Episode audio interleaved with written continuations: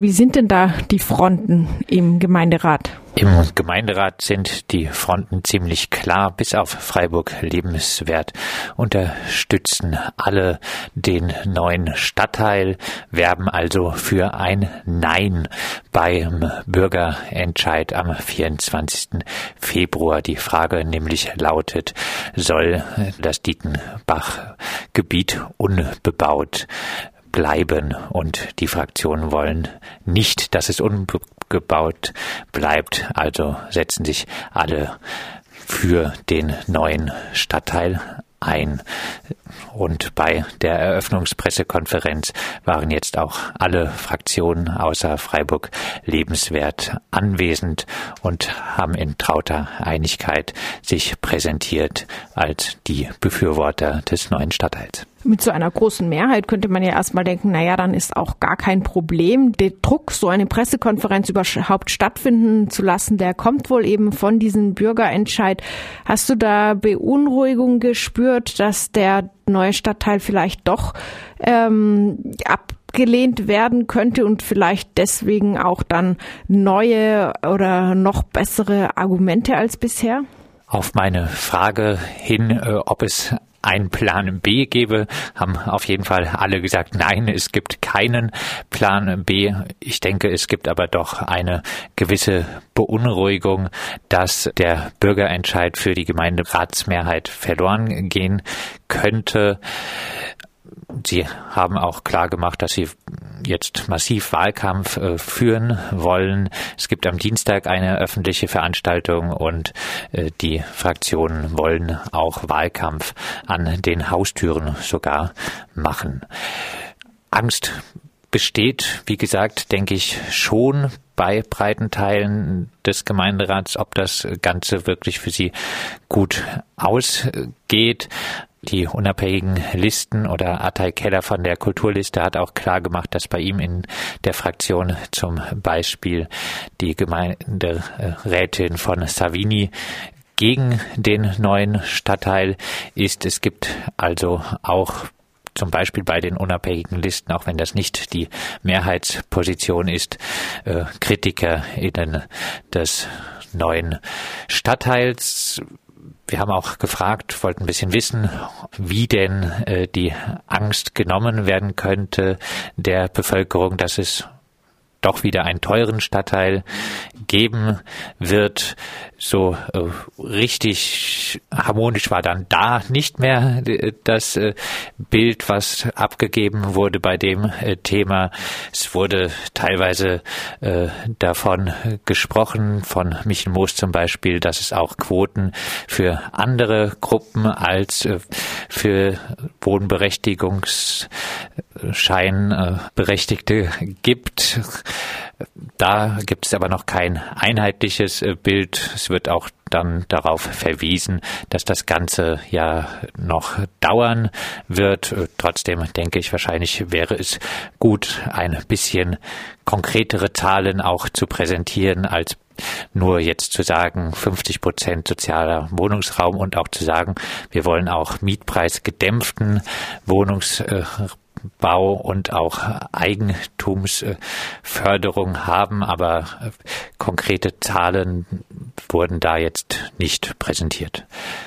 Und das ist eben auch, denke ich, noch strittig zwischen den Fraktionen. Und gerade das birgt natürlich eine gewisse Unsicherheit für die Zukunft des neuen Stadtteils. Noch irgendwelche Aspekte, von denen du noch berichten möchtest? Natürlich wurde nachgefragt, wie die Bevölkerung überzeugt werden soll, zur Wahl zu gehen und für den neuen Stadtteil abzustimmen. Es wird jetzt Plakatkampagnen geben. Die Grünen haben ihr Plakat schon dargelegt. Auch die FDP will mit einem digitalen neuen Stadtteil werben. Lukas Mörchen von JPEG äh, hat auch sehr hervorgehoben, dass sie einen Stadtteil bauen wollen für zukünftige Generationen.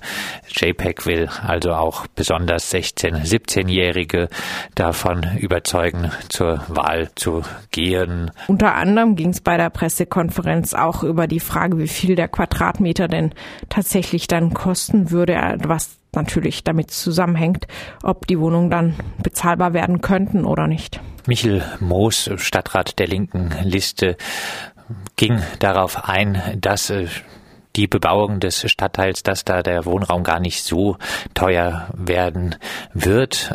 Er präsentierte die Zahlen der Projektgruppe Dietenbach und äh, diese geht gerade wohl von Kosten von 680 bis 800 Euro pro Quadratmeter aus mit Erschließungsarbeiten, Grundstückskauf etc.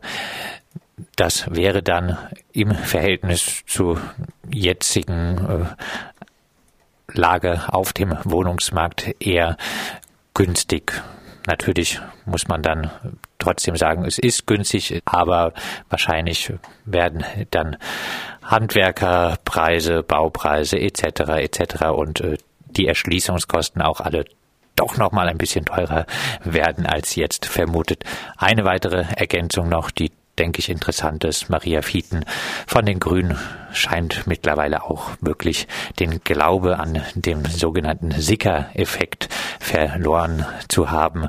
Der Sicker-Effekt, den haben die Grünen immer wieder angeführt, dass auch das Errichten von teuren Wohnungen über kurz oder über lang dann auch für die unteren Einkommensgruppen von Vorteil ist.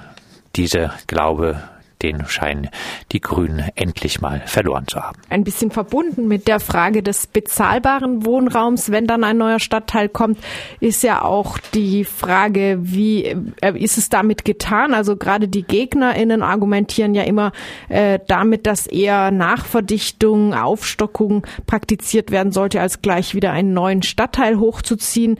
Ähm, nun ist ja immer die Frage, sind das Alternativen? Haben sich die Dietenbach-Befürworterinnen jetzt auch damit auseinandergesetzt? Wie solche Maßnahmen zusätzlich äh, noch ähm, verwirklicht werden könnten? In der Vergangenheit wurde das äh, gemacht. Es wurde auf jeden Fall jetzt gesagt, dass es auf keinen Fall ausreichen wird, diese genannten Alternativen, äh, Dachausbau, Nachverdichtung etc., dass, dass äh, die Wohnraumproblematik in Freiburg nicht lösen wird. Die äh, FDP hat auch die Frage gestellt, reicht ein neuer Stadtteil überhaupt aus? Sie hat also ins Spiel gebracht, auch noch einen weiteren Stadtteil eventuell in Planung zu nehmen was auch von uns immer wieder thematisiert wurde und auch jetzt von den Gemeinderatsfraktionen die entscheidende Frage durchaus gestellt wird, äh, wer baut. Und äh, da hat dann zum Beispiel Renate Buchen gesagt, es soll ein Bestandshalter äh, bauen, genannt wurden auch Arbeitgeber, die äh, für ihre Angestellten bauen sollen, genannt wurden Uniklinik, Baugenossenschaften, Stadtbau etc.